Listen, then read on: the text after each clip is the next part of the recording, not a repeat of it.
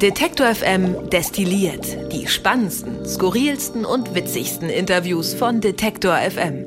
Liebe Leute, hallo, hier ein kurzer Zwischenruf in diesem Podcast-Kanal, denn wir haben aus unserer Sicht anlässlich von 10 Jahre Detektor FM zwei sehr hörenswerte Gespräche zum Thema Podcasts aufgezeichnet und die wollen wir euch natürlich nicht vorenthalten. Da ist zum einen eine Diskussionsrunde mit Dorothee Hackenberg, Wortchefin bei Radio 1, Elisabeth Rank von Audible und Richard Wernicke, dem dieser Deutschland-Chef. Und mit den dreien habe ich über die Frage diskutiert, ob wir gerade einen Podcast-Hype erleben oder ob einfach der Kuchen für alle ein bisschen größer wird und jeder viel mehr von dem Kuchen und damit auch größere Stücken abbekommt. Ein Thema übrigens, welches wir auch in unserem neuen täglichen Podcast zurück zum Thema in dieser Woche am Mittwoch, um ganz genau zu sein, behandelt haben.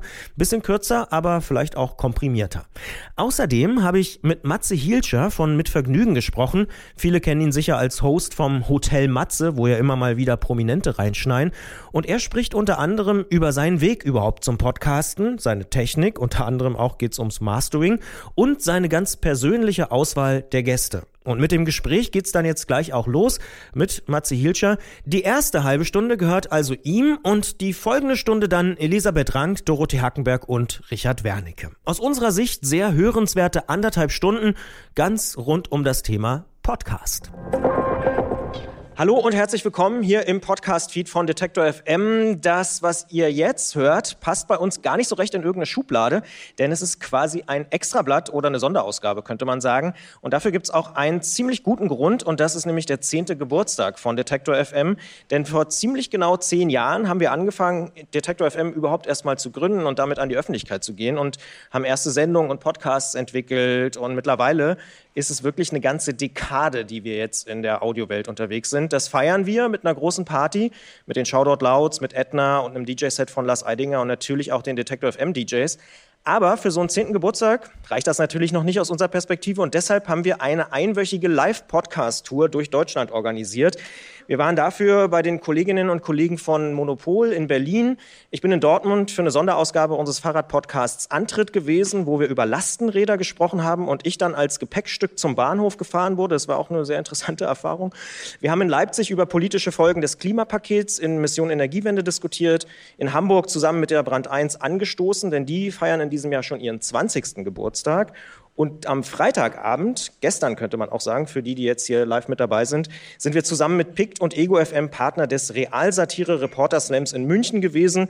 Und ich habe da was zu meinem Podcast zu 30 Jahre Mauerfall Julia Maria und Tom erzählen dürfen.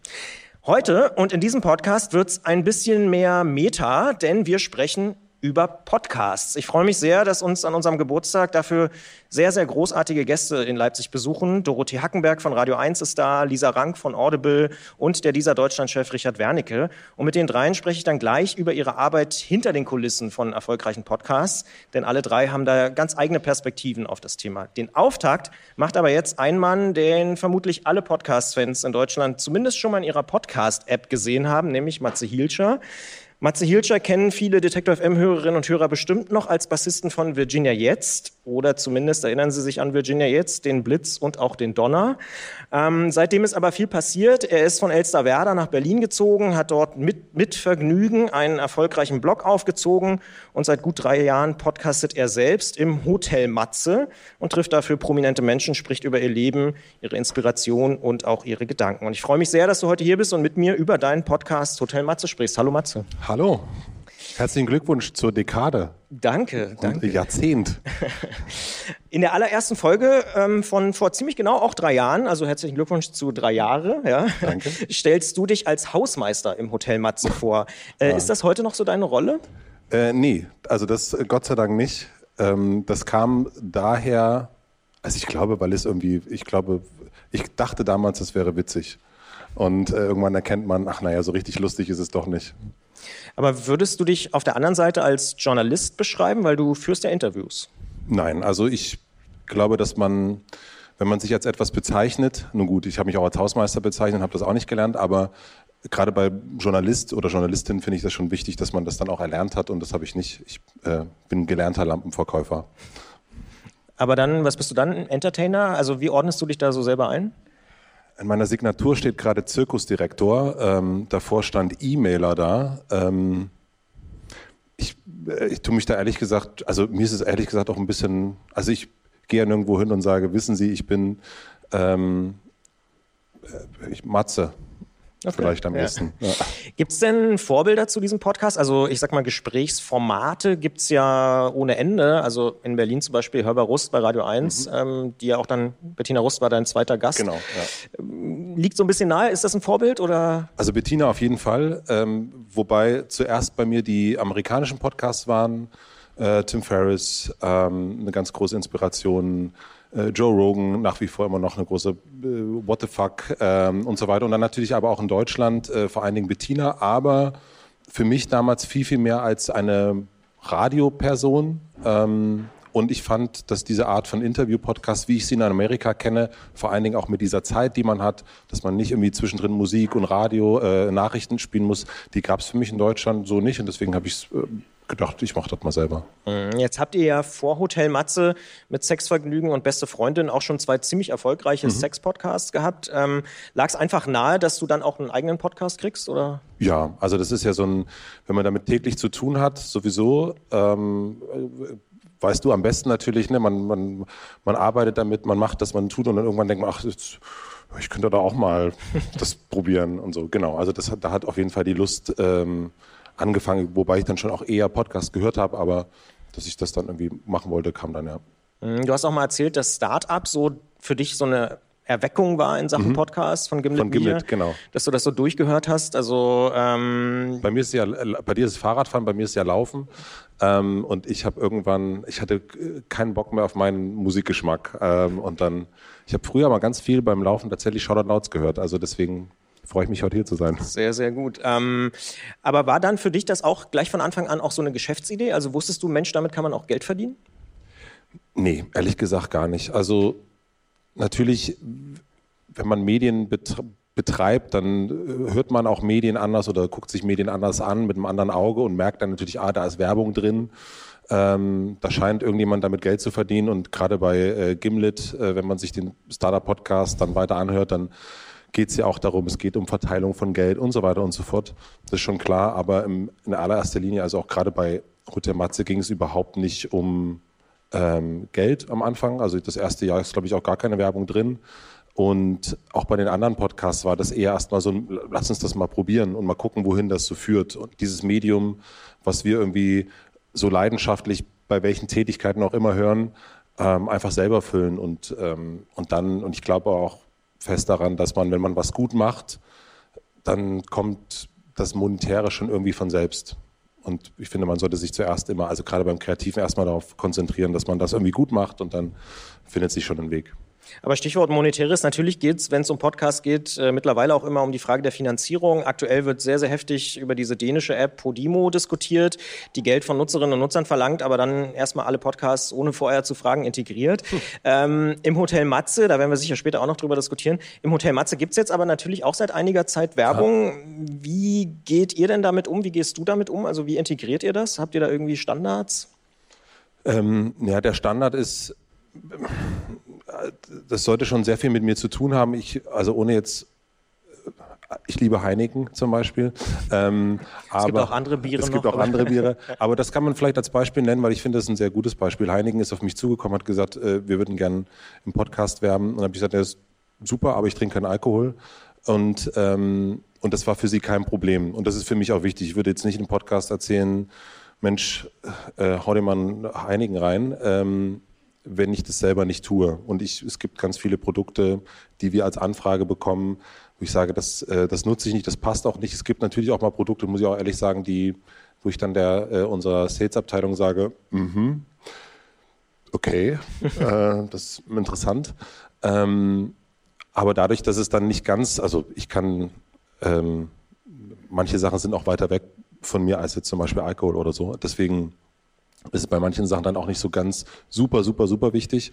Aber wir sind jetzt zum Beispiel auch daran zu gucken, dass es eher noch mehr Heinekens gibt, wo ich wirklich weiß, das ist ein Produkt, da stehe ich, das nutze ich selber und ich merke auch an der Resonanz und die Kunden, mit denen wir zusammenarbeiten, merken das auch an der Resonanz. Wenn ich das wirklich selber nutze, hat es den größten Effekt. Mhm. Weil ich glaube, dass die Stimme schon auch ein Transportmittel ist, ein ehrlicheres Transportmittel ist, also wahrscheinlich sogar das ehrlichste. Aber es ist ja auch wirklich eine leidenschaftliche Debatte, die da geführt wird. Wie muss Werbung im Podcast abgegrenzt werden? Und ihr oder du vor allen Dingen seid da schon sehr persönlich und erzählt auch Geschichten, dass du das ausprobiert hast, irgendwelche Schuhe oder Biere oder so. Ähm, Viele Biere ausprobiert. Und ihr habt auch, auch keinen ähm, kein Hinweis, dass da Werbung drin ist. Also habt ihr darüber diskutiert oder ist das für dich ein Thema? Ja, also ich habe zum Beispiel letzte Woche in Hamburg ähm, äh, auch im, im Podcast-Rahmen mit, mit Menschen gesprochen und äh, da sagt jemand aus dem Publikum, ich finde es bei dir voll krass, bei dir hört man voll, dass jetzt die Werbung anfängt. Ähm, also ich glaube, das ist dann auch eine Wahrnehmungsfrage. Ich sage immer, dass es ein Sponsor oder ein Supporter ist. Es gibt äh, insofern eine klare Abgrenzung, dass ich nicht ähm, mit keine Ahnung, Lars Eidinger äh, irgendwo sitze und rede und sage, so, jetzt trinke ich mal einen Schluck äh, von meinem alkoholfreien Bier, hm, ähm, sondern ich sage ganz klar, bevor ich den Gast vorstelle oder nach dem Gast, jetzt stelle ich den Supporter vor und dazwischen gibt es eine äh, Mid-Roll, ähm, eine sogenannte, wir sind ja hier unter uns, ähm, und dann also äh, Werbung ich, in der Mitte. Ja. Genau, danke. äh, und dann sage ich das auch an, aber ich finde, also das würde ich jetzt nicht machen, dass man so, so, ah, äh, schöne Hose, ähm, ist das closed? Ähm, würde ich nicht machen. Ja. Ja.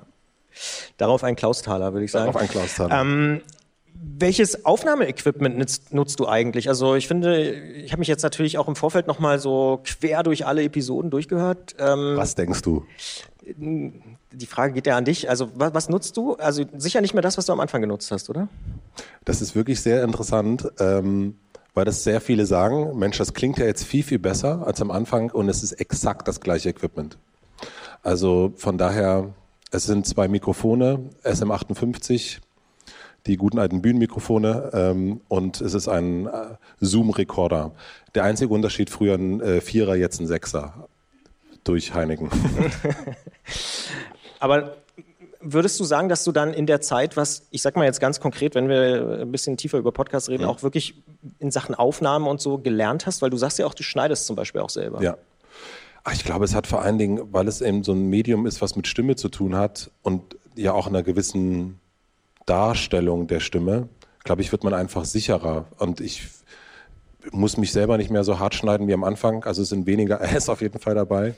Und ich glaube, dass diese Art der Sicherheit unter Umständen das ist, was Menschen als eine bessere Soundqualität empfinden. Dann habe ich irgendwann, hat mir jemand gesagt, Mensch, masters doch mit Auphonic, klingt dann auch noch besser. Also jetzt wirklich nerdig. Das sind dann so Tricks, wo man besser wird. Ich schneide immer noch mit GarageBand oder GarageBand, was auch immer. Und habe vielleicht mittlerweile gelernt, dass man einen Bass rausdreht und was anderes hochdreht. Aber das ist total intuitiv. Ähm, es hat mir mal auch einer geschrieben, er würde mir auch das Rauschen rausnehmen wollen. Ich gesagt, ja, pff, nee, es ist okay. Rauschen ist super. Rauschen ist, ja, also ich bin auch gar nicht so ein, ähm, also ich freue mich total, wenn das Leute so empfinden und denken, da ist jetzt richtig der Truck reingefahren, aber ist er definitiv nicht. Mhm. Aber mir ist schon aufgefallen, also ich finde, du hast so einen, vielleicht ist das auch, äh, weil ich jetzt so viel von dir gehört habe, natürlich in den letzten Wochen und vor allen Dingen in dieser Woche, wo ich extrem viel im Zug gesessen habe, war eine dankenswerte Begleitung. Das äh, Gefühl, was ich habe, ist, dass du sehr dicht dran bist an den Menschen, aber eben auch am Mikrofon. Also akustisch manchmal sogar ein bisschen übersteuert, aber ich persönlich finde, okay. das stört gar nicht, sondern das ist irgendwie so eine, so eine Nähe, die da, die da entsteht. Ähm, und was ich auch schätze, um mal äh, das auch zu sagen, dass du Pausen auch aushältst in den Gesprächen. Ja. ähm, also das mit dem Mikro ist, ist ein guter Hinweis. Vielleicht nehme ich es einfach in Zukunft weiter weg. Ähm, ja, ich mache mir tatsächlich ehrlich gesagt ganz wenig Gedanken darüber. Ähm, also über so ein Mikrofon, wie, wie, ist das jetzt nah dran oder weit weg? Ja, also weiß jetzt auch nicht, was ich zu sagen soll. Und mit den Pausen, ja voll. Also ich, das ist, kommt gar nicht von mir, ähm, sondern das hat mal ein amerikanischer Journalist gesagt. Ähm, ähm, Let the silence do the work. Und das funktioniert tatsächlich als, äh, also äh, am besten hat das tatsächlich mit Lars Eidinger funktioniert, der heute hier ist. Ähm, ein, wer Lars Eidinger mal interviewen möchte, einfach nichts mehr sagen, dann sagt er ganz viel. Also weil es was sehr schön ist, weil es manchmal jemand eine Frage beantwortet und man versucht als Interviewer oft natürlich den Fragenkatalog abzuarbeiten, aber das muss man ja gar nicht. Meistens ähm, kommt nach der ersten Antwort, wenn man ein bisschen Zeit lässt, nochmal eine spannendere. Und das ist am Ende der, es ist eigentlich wirklich ein Trick, aber ähm, ich habe, man kann ja auch, wie du weißt, schneiden und da kann man auch eine Pause nochmal kürzer schneiden, wenn es zu lang wird. Also ähm, ja. Aber du nutzt den Trick natürlich schon bewusst. Ja, ja also wenn so, wenn ich merke, das, das hat ja viel mit Intuition zu tun, wenn man merkt, mh, hm, ich glaube, das war jetzt die allererste Antwort und ich glaube, wenn ich, ich glaube, da könnte noch mehr kommen. Ich finde auch zum Beispiel eine, eine, eine sehr, sehr tolle Frage und dann, also das ist ja eigentlich, ich mache das jetzt nicht bewusst, ne? also dass man sagt, jetzt mache ich wieder den Trick, sondern irgendwie ist es eher so ein Gefühl, ähm, was, was könnte es jetzt sein? Und es gibt auch, ich finde es auch okay, wenn man mal so kurz Pause lässt und, und, und eine Person auch Zeit lässt. Das, das, das gibt ja das Medium voll her, dass man lange irgendwie reden kann und, und seine Gedanken irgendwie so äh, vielleicht auch selber nochmal woanders hin formuliert, als man die so selber formuliert hat, auf die Schnelle immer, weil die meisten KünstlerInnen sind ja irgendwie gewohnt, schnell zu antworten, schnell eine Antwort zu geben, weil nicht so viel Zeit ist, Radio, da kommt der Song dann wieder und so weiter. Und das ist, das macht ja das Medium, dass es sich Zeit lässt. Ja, ich finde tatsächlich persönlich auch, dass das eine absolute Stärke von Podcasts ist. Eine Nerdfrage habe ich doch noch. Mhm. Ähm, hostet ihr den Feed immer noch auf Soundcloud? äh, das, also, ja. Ja. Und das bleibt auch so, oder? Ähm, ja, das ist irgendwie so eine, äh, wie soll ich sagen, ich bin, ich, also ich beschäftige mich schon sehr viel mit Podcasts, aber das sind so Sachen, da bin ich einfach total ähm, pragmatisch. Ist jetzt eingerichtet, funktioniert so.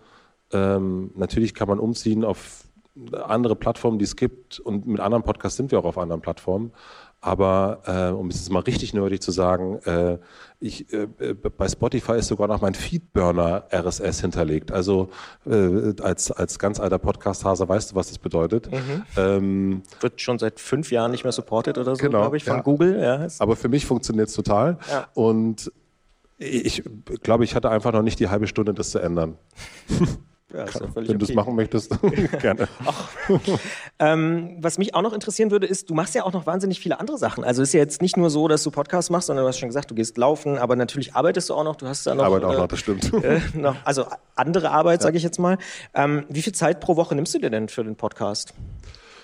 Also für Hotel Matze ist immer eigentlich ziemlich genau ein Tag reserviert in der Woche und und dann äh, mein, der Hauptteil meiner Arbeit ist quasi Geschäftsführer oder früher Hausmeister, jetzt Zirkusdirektor von Mit Vergnügen zu sein. Und das ist eigentlich so, was so die äh, anderen, also so drei Tage meistens ähm, sich nimmt. Und dann haben wir noch, noch den letzten Tag, der ist dann noch für andere Podcasts reserviert, weil wir natürlich auch noch mehr Podcasts machen und auch noch mehr machen wollen in dem Bereich. Und genau, hat sich denn dein Blick auf die Podcast-Szene allgemein in den letzten drei Jahren verändert? Also, ja, vor drei Jahren hast du selbst angefangen. Du hast gesagt, du hast auch so ein paar Sachen in der Zwischenzeit gelernt, wie Mastern und ähnliche. Äh, also, blickst du da anders drauf heute? Auf jeden Fall. Also, ich glaube, allein, dass wir jetzt hier sitzen, dass Menschen kommen und sich sozusagen äh, dafür Interesse haben, dass sich zwei Männer über RSS-Feeds unterhalten. ähm, das, das zeigt ja schon, was da passiert ist und, und wie viele Menschen in diesem Bereich drin sind, wie viel mehr Podcasts es gibt. Wir müssen eigentlich niemandem mehr erklären, was ein Podcast ist. Ähm, das war vor drei Jahren auf jeden Fall noch anders. Und ich merke schon, dass es einen totalen, also die Geschwindigkeit hat extrem zugenommen.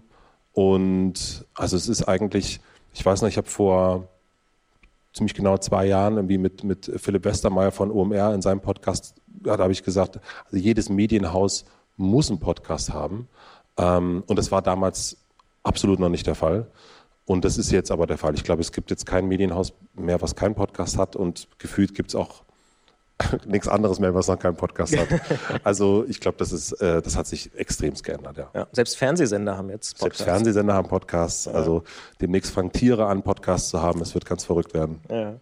Wenn man sich jetzt die Gästeliste deines Podcasts anschaut, dann fällt auf, dass es fast alles Prominente sind. Ähm, ist eigene Reichweite auch eine Bedingung, um ein Zimmer im Hotel Matze angeboten zu bekommen? Muss ich kurz überlegen. Ähm, nein. Nee, also das hat sich. Ähm Nee. Ich glaube, es gibt auch in der Vergangenheit ganz viele Beispiele. Also so mein Lieblingsbeispiel ist Robert Dahl vom Karls Erdbeerhof.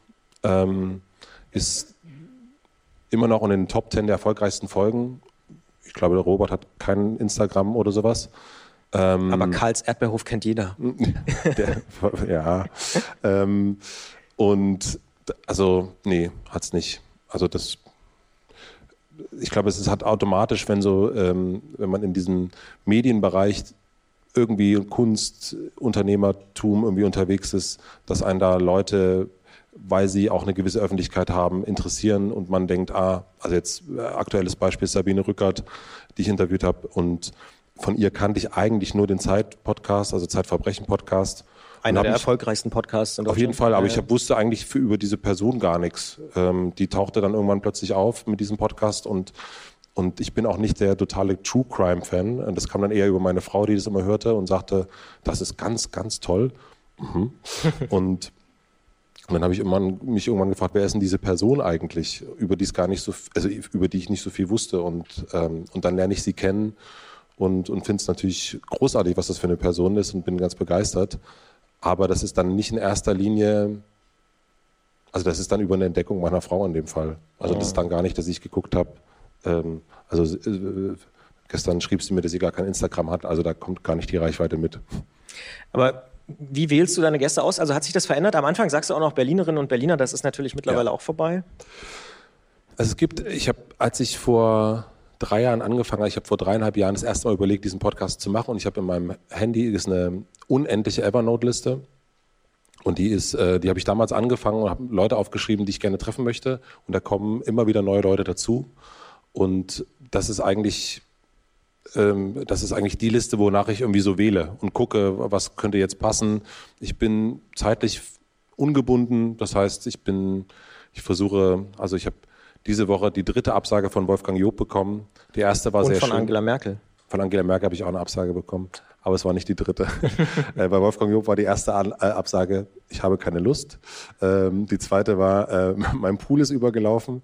Und die dritte war, er das hat passiert sich, ja häufiger. er hat sich was gebrochen. Und das finde ich aber total lustig. Da freue ich mich wahnsinnig. Ich freue mich jetzt schon über die vierte Absage. Und wenn wir uns dann irgendwann treffen, über diese Absagen zu sprechen.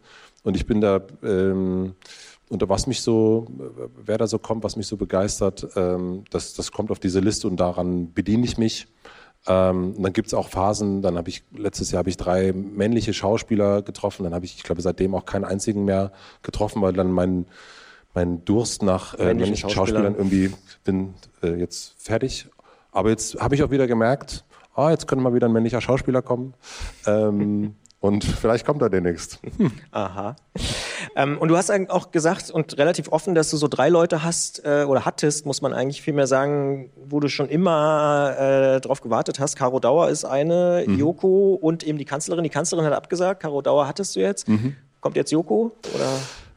Also äh, ich kann dir den, den, äh, den, den Verlauf unser, unseres WhatsApp-Chats gerne mal zeigen. Es ist absurd. Du musst äh, wahrscheinlich viel scrollen. Äh, äh, nein, also wir haben keinen Termin.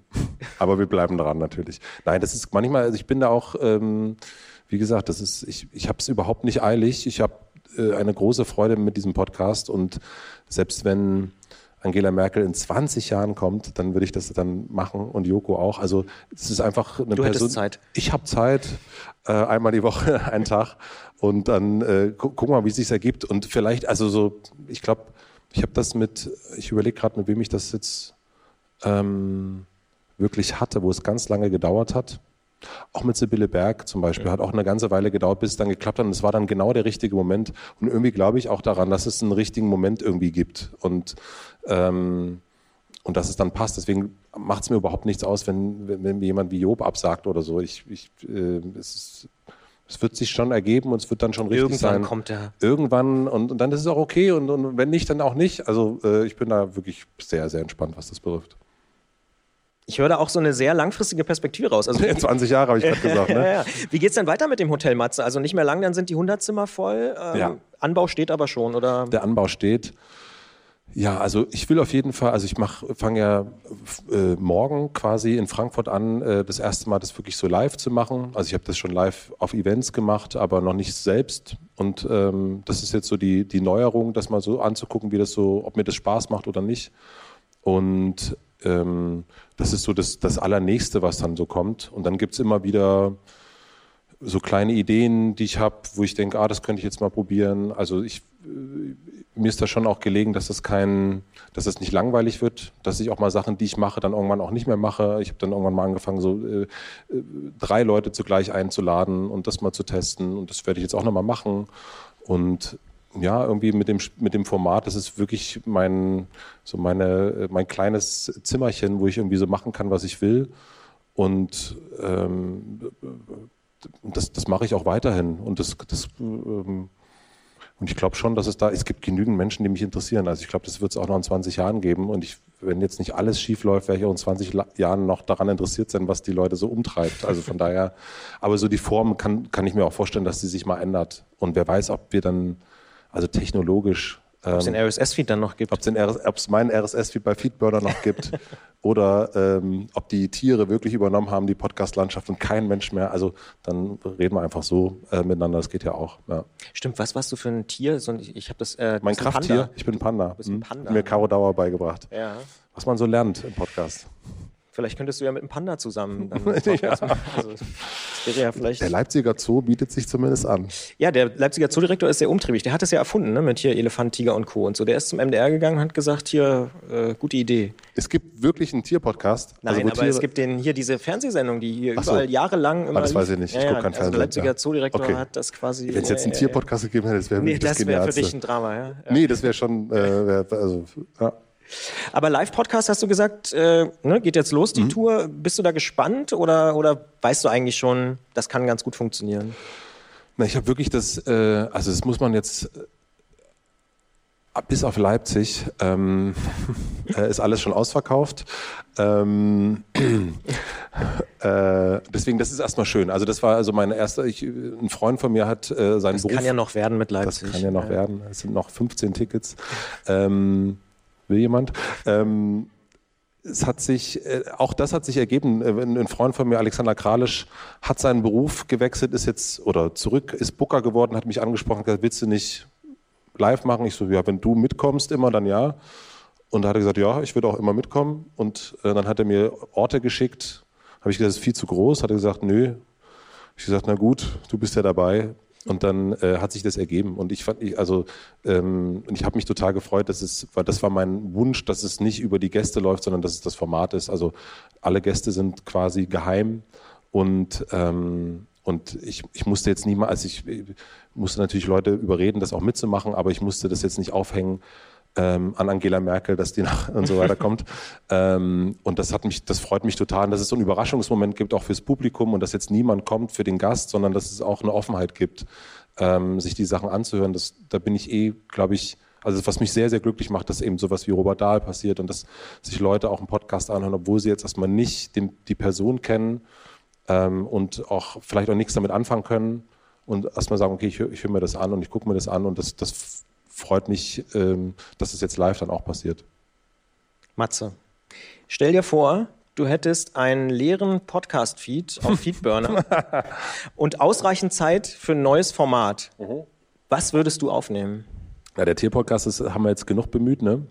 Den hast du jetzt schon gedroppt, ja. Ähm, na, ich kann ja sagen, was wir, äh, was wir jetzt, äh, äh zwei Podcasts, die wir jetzt machen. also kann das auch sein?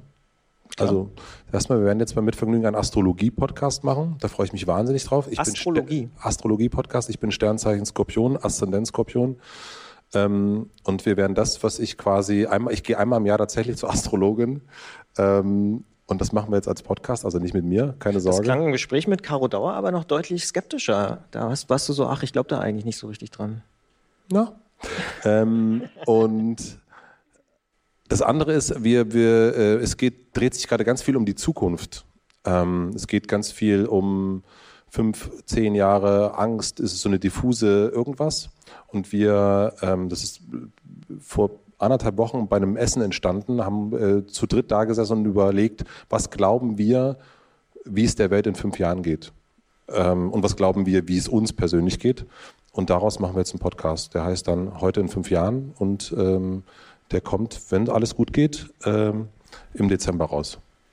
Das klingt schon ziemlich konkret. Ja. Das heißt, die ersten Aufnahmen sind auch schon im Kasten? Ähm, nächste Woche Dienstag. Ah ja. Nach dem Auftakt, Podcast-Auftakt? Ah, vielleicht. vielleicht. Wir gucken. Matze Hilscher, vielen Dank, ähm, Danke dir. dass du da warst. Was man wirklich einmal sagen muss, ich weiß nicht, ob es euch aufgefallen ist, also man kann auf jeden Fall festhalten, dass Podcaster in Deutschland einen sehr, sehr ähnlichen Klamottengeschmack haben. Das sehen die Leute natürlich nicht. Also man kann sagen, weiße Schuhe, Jeans, dunkles T-Shirt, du zumindest verrückt mit einem V-Kragen ja. äh, und äh, ein, ein, blaues äh, Jackett, du noch ein bisschen schicker, ich so ein, so ein was auch immer das ist. Aber äh, das finde ich, find ich gut. Ja, danke dir. Danke dir. Danke euch.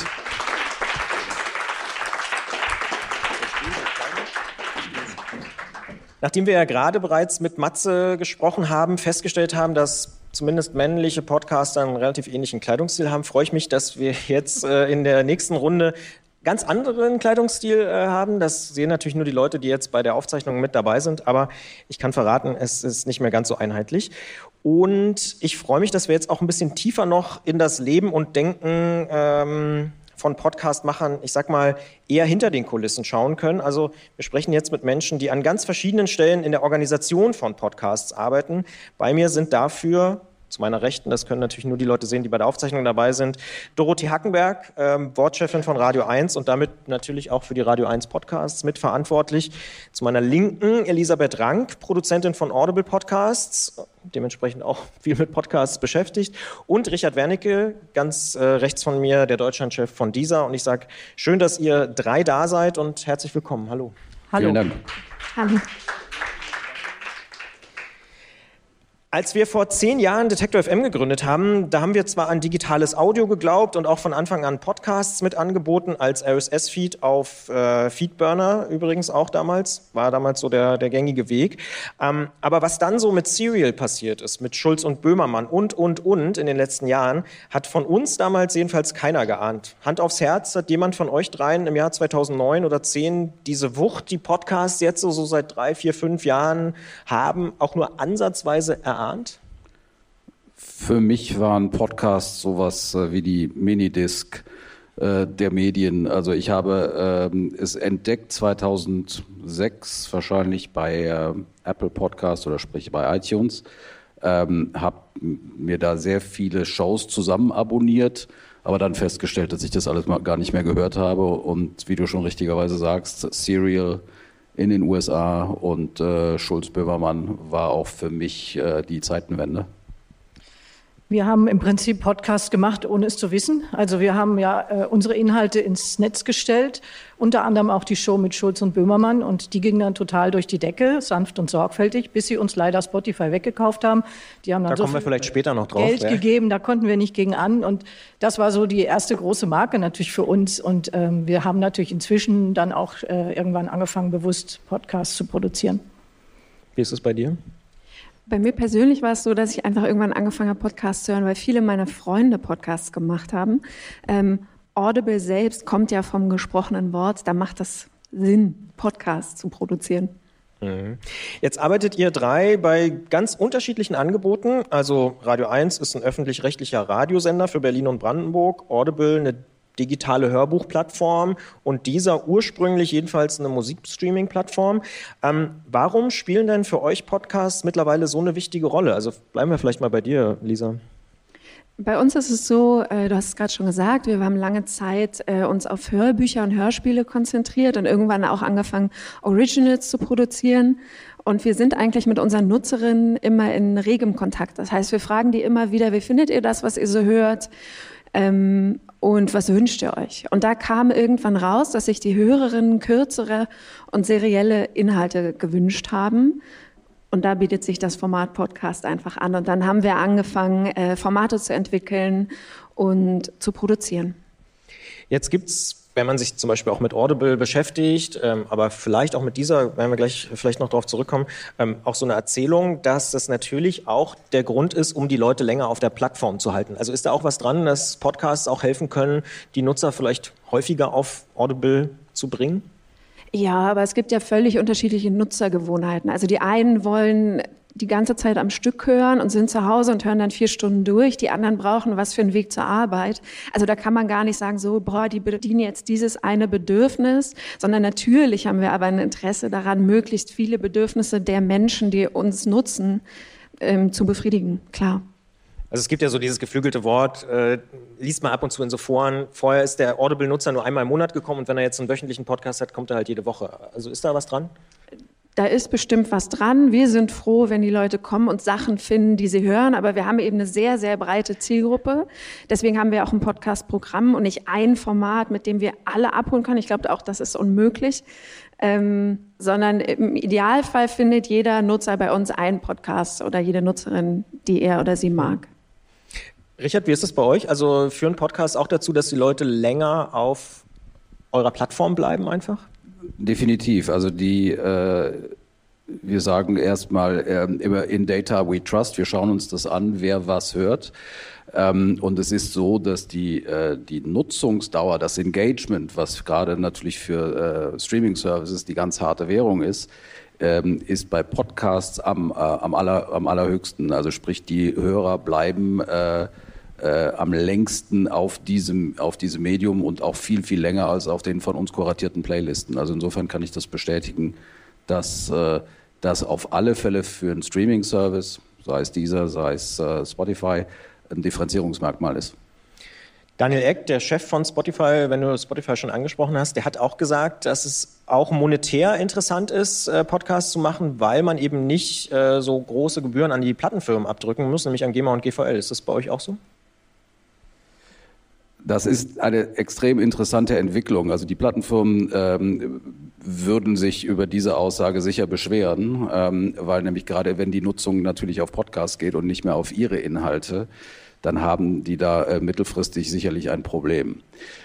Ähm, was, was, was stimmt, ist, dass es aktuell noch kein wirkliches wirtschaftliches Modell ähm, hinter Podcasts gibt, von den Hall Streets jetzt mal, äh, jetzt mal abgesehen. Ähm, also Werbung vorgelesen von Moderatorin oder Moderator? Richtig, danke. Also genauso wie im, ähm, im Falle von Hotel Matze. Ähm, wohin wir uns sicherlich bewegen, ist, äh, dass früher oder später ähm, die Podcasts auch an den Umsatzerlösen der Streaming-Services beteiligt werden. Also ich glaube nicht, dass das langfristig ein Modell ist, das ähm, Podcasts grund, also grundsätzlich gratis sind, ist eine feine Sache, aber ähm, prinzipiell kann ich mir auch sehr gut vorstellen, dass äh, da Erlösmodelle demnächst dahinter stehen werden. Ja, das klingt auf jeden Fall interessant. Aber bleiben wir vielleicht nochmal beim Thema, ähm, warum macht ihr Podcasts? Warum macht ihr den Podcast? Du hast gesagt, aus Versehen habt ihr Podcast gemacht. Also warum macht ihr heute Podcasts und in den letzten Jahren? Also wir müssen jetzt kein Geld verdienen mit Podcasts. Oder wir können auch gar kein Geld verdienen. Ihr dürft gar nicht. Wir dürfen gar nicht. Äh, aber wir sind natürlich daran interessiert, äh, dass wir die Marke Radio 1, die inzwischen weit mehr ist als Radio, äh, auch ähm, ja, für immer mehr Leute zugänglich machen. Und da gehört natürlich genauso wie das Radio 1 Parkfest, was wir jedes Jahr machen, oder die Radio 1 Website eben auch Podcasts mittlerweile dazu. Und ähm, wir haben sogar teilweise Sendungen im Programm, die glaube ich, erfolgreicher als Podcast sind als als Sendung. Also die Blaue Stunde äh, ist ein super Beispiel dafür. Auch die Hörbar Rust, vorhin war Matze hier und hat ja von äh, Bettina, Betty Rust äh, erzählt. Ähm, das sind zwei Beispiele, die super als Podcast gehen. Äh, die sind auch noch eine Radiosendung. Ähm, wir haben aber dann angefangen. Das Medienmagazin vielleicht auch? Medienmagazin, ja, kann man mhm. auch sagen. Wir haben natürlich trotzdem angefangen, auch eigene Podcasts, äh, sehr aufwendige Podcasts teilweise zu machen. Eines der ersten war, ähm, wer hat Burak erschossen? Philipp Meinhold äh, hat da ein Jahr lang recherchiert über einen Neuköllner Mord, der bis heute nicht aufgeklärt ist und hat mit sehr vielen Leuten gesprochen, so im Stil von Serial, der war auch sehr stark davon geprägt. Solche aufwendigen Podcasts kann man natürlich nicht dauernd machen. Ähm, das heißt, wir haben ganz unterschiedliche Podcasts inzwischen. Wir haben den klassischen Laber-Podcast natürlich auch. Ähm, äh, wir haben äh, auch inzwischen einen Unions-Podcast zum Beispiel, der nach jedem Spiel äh, wird Union, das Unionsspiel ausgewertet.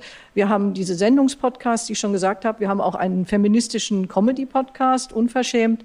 Ähm, und wir haben ab und zu aufwendig produzierte Comedy, äh, aufwendig produzierte Podcasts, ähm, die wir dann aber auch nur in Koproduktion oder mit Sondermitteln herstellen können. Also da ist sozusagen das ganze Spektrum da und äh, für uns ist es einfach wichtig, klar, die Leute wollen das auch ähm, und ähm, das gehört einfach mit zur Radio 1 Welt und im ähm, besten Fall entdeckt man vielleicht dadurch auch den Rest von Radio 1, aber vielleicht auch nicht. Also vielleicht ist es auch eine eigene Zielgruppe, äh, genauso wie Social Media eine eigene Zielgruppe ist. Wir spielen da mit, äh, weil wir einfach ähm, gar nicht anders können. Wenn man jetzt so von außen auf den Podcast-Markt und auch auf die Entwicklung schaut, dann könnte man ja denken, eigentlich müsstet ihr als Radiosender mit euren Leuten, mit eurer Technik in der perfekten Ausgangssituation sein, um hochwertige Audioinhalte zu machen. Ähm, und Podcasts sollten eigentlich ein Klacks für euch sein. Ganz so einfach ist es aber nicht, oder? Ganz so einfach ist es nicht. Es gibt das geflügelte Wort, geh einmal mit dem Radio 1 Chefredakteur Robert Skopin essen äh, und du hast einen Podcast. Ähm, äh, das ist bei Jochen Wegner von Z Online, glaube ich, auch so. Ja? äh, schön wär's. Also ganz so ist es nicht. Aber natürlich wollen wir mehr Podcasts herstellen. Nur ähm, wir haben eben die Schwierigkeit der Finanzierung. Wir können keine äh, Werbung dahinsprechen, schon gar nicht in der Art und Weise, wie es teilweise gemacht wird. Wir haben eine ganz strenge äh, Trennung von Werbung und Programm. Und äh, erst recht beim Podcast geht es gar nicht. Ähm, das heißt, wir müssen es irgendwie finanzieren. Wir kriegen unser Geld für die Radiosendungen. Entweder machen wir aus einer Radiosendung einen Podcast, das ist aber nicht immer geboten. Also manchmal gibt es einfach Dinge, die klappen nur als Podcast. Dann müssen wir andere Wege suchen. Ein Weg ist eine Koproduktion mit Kulturradios zum Beispiel. Die haben Featureplätze, die haben dann auch viel Geld dafür. Da kann man dann auch sogar mal einen Regisseur engagieren oder einen eigenen Komponisten. Das ist natürlich super. Das ist dann eine richtig aufwendig tolle Produktion. Oder aber ähm, man kriegt halt Sondermittel. Also wenn es jetzt zum Beispiel bei Babylon Berlin, da gab es eine große ARD-Serie, da haben wir dann über unsere Programmdirektion die Möglichkeit bekommen, auch für die ARD einen recherchierten Podcast 1929 Babylon Berlin herzustellen. Ne? Also wir müssen Wege finden, wie können wir das finanzieren. Das ist nicht immer leicht, ähm, aber wir sind da dran und gucken natürlich auch, was äh, ergibt sich da noch in der Zukunft vielleicht koproduktionsmäßig. Das klingt aber auch nach viel Verwaltung und öffentlich-rechtlichem Rundfunk. Ja, ist es halt leider auch. Aber äh, der öffentlich-rechtliche Rundfunk hat natürlich auch Vorteile. Unsere Podcasts sind alle frei verfügbar. Man muss nichts abonnieren, ähm, man muss keine Bezahlschranke überwinden und man hat das alles schon bezahlt mit den Gebührengeldern, ist ja auch mal was. Mhm. Mit Richard sitzt ja jetzt auch ein Vertreter einer Musikstreaming-Plattform oder mittlerweile wahrscheinlich würde er selber eher sagen Audioplattform äh, hier mit auf dem Panel. Ganz konkret, äh, mit Spotify hast du ja auch schon angesprochen, habt ihr jetzt nicht so die allerbesten Erfahrungen gemacht, ähm, weil sie euch eben Schulz und Böhmermann weggekauft haben. Ähm, ähm, wie siehst du denn die Beziehung zu solchen Audioplattformen? Ihr seid ja da auch, habt ihr da so eine Sonderrolle auch? Also wir bei Radio 1 haben uns entschieden, äh, unsere Inhalte nicht Spotify zur Verfügung zu stellen, weil wir sagen, wir haben ein gebührenfinanziertes Modell. Wir ähm, haben sozusagen das Geld wird verwendet für Inhalte und wir wollen das nicht einer Plattform zur Verfügung stellen, die damit nochmal Geld verdient. Es gibt da aber keine einheitliche Linie und, äh, und zwar auch nicht in der ARD. Es gibt einzelne ARD-Anstalten, die arbeiten mit Spotify zusammen. Ähm, Gerade die jüngeren äh, äh ARD-Anstalten oder äh, sag mal die, die Programme, wie zum Beispiel auch unsere Schwesterwelle Fritz, ähm, sagt natürlich, äh, wir müssen dahin, wo die jungen Leute sind. Die sind halt nun mal auf dieser Plattform und deswegen ähm, wird gerade über Koproduktions, äh, Kooperationsmodelle nachgedacht. Ähm, das kann man so oder so sehen. Also das muss man irgendwie beobachten und das wird sicherlich äh, sich auch noch entwickeln. Es gibt natürlich einzelne, auch Deutschlandfunk Nova macht ja, glaube ich, jetzt äh, auch, äh, stellt auch seine Inhalte Spotify zur Verfügung. Ob das immer auf die Marke einzahlt, muss man dann sehen. Also haben die dann auch was davon. Seid ihr bei dieser? Nein. Auch nicht. Mhm. Auch nicht. Ähm, Richard, wenn wir schon jetzt über euren großen Konkurrenten Spotify auch reden, muss ich die Frage natürlich auch äh, an dich als äh, dieser Deutschlandchef stellen. Ihr selbst seid seit Jahren auch im Podcastgeschäft ziemlich aktiv, ähm, produziert eigene Podcasts. Äh, die Wissenssnacks kennen wahrscheinlich viele das Böse oder auch das vielgelobte jetzt Mono zusammen mit dem Stern. Und ihr verfolgt ein bisschen eine andere Strategie, kann man glaube ich sagen, denn ihr veröffentlicht viele exklusive Sachen dann später auch offen als RSS-Feed, äh, den man auch so abonnieren kann. Spotify dagegen ist eher geschlossen, noch nicht komplett aber doch ziemlich. Und hat dieses Jahr ähm, erstens mehrere Podcast-Firmen aufgekauft. Wir hatten vorhin im Gespräch mit Matze Hiescher schon kurz den Namen Gimlet Media gehört. Sicher eines der bekanntesten Podcast-Labels ist dann mal eben für ein paar äh, Millionen, und zwar für ein paar hundert Millionen verkauft worden an Spotify. Und ich kann kaum noch mitzählen, ehrlich gesagt, wie viele neue exklusive Podcasts Spotify allein in diesem Jahr jetzt gestartet hat mit Prominenten. Macht euch das Tempo und das Geld von Spotify manchmal Angst? Angst ist zu viel gesagt, Kopfzerbrechen. Ähm, natürlich beobachte ich sehr genau, was passiert mit gemischtes Hack oder was passiert mit, äh, mit Herrengedeck, ähm, weil das ja nicht nur etwas für Spotify ist, sondern anderen, sprich auch uns, etwas weggenommen wird. Ähm, Habe ich ein viel geringeres Problem mit als mit einer Marktdominanz von Schulz-Böhmermann oder Pardiologie. Das haben die sich selber ausgedacht. Ähm, Unsere Chance besteht aus, aus zwei Sachen. Wir müssen in manch, also wir können Sachen über persönliche Beziehungen aufbauen. Wir sprechen mit den gleichen oder sehr ähnlichen Lizenzpartnern in, in, äh, in den Fällen, das kleine Fernsehballett als Beispiel. Ähm, und ähm, wenn wir, also wir kümmern uns, glaube ich, eher um eine etwas andere, eine etwas, sagen wir mal, ältere Zielgruppe. Insofern äh, gehe ich der direkten Konfrontation und auch dem direkten äh, Pitching dann aus dem Weg, weil äh, die tiefen Taschen, äh, die haben wir dann auch nicht. Ähm, ich wollte aber noch mal gerade zurückkommen äh, zur, ähm, zum, zum äh, Radio 1-Thema. Ähm, wir haben beispielsweise mit Fritz äh, eine kleine Kooperation gemacht. Da hat Fritz uns angefragt, ob wir, ob, ob sie unsere Inhalte, das war ein Podcast über Drogen, Drugs oder heißt, ähm, dann eben auch mal bei Fritz on Air laufen lassen können. Ich habe gar nichts gegen Reichweite, deswegen ähm, lassen wir zum Beispiel auch unsere Podcasts auf iTunes nach einer gewissen Zeit dann, dann frei. Das mag sich irgendwann mal ändern, aber aktuell ist es noch so. Ähm, und auch gerade mit, äh, mit, mit Radio 1 und dem, dem NDR, das war, glaube ich, mit Burak, äh, Burak erschossen, war, glaube ich, eine, eine Co-Produktion.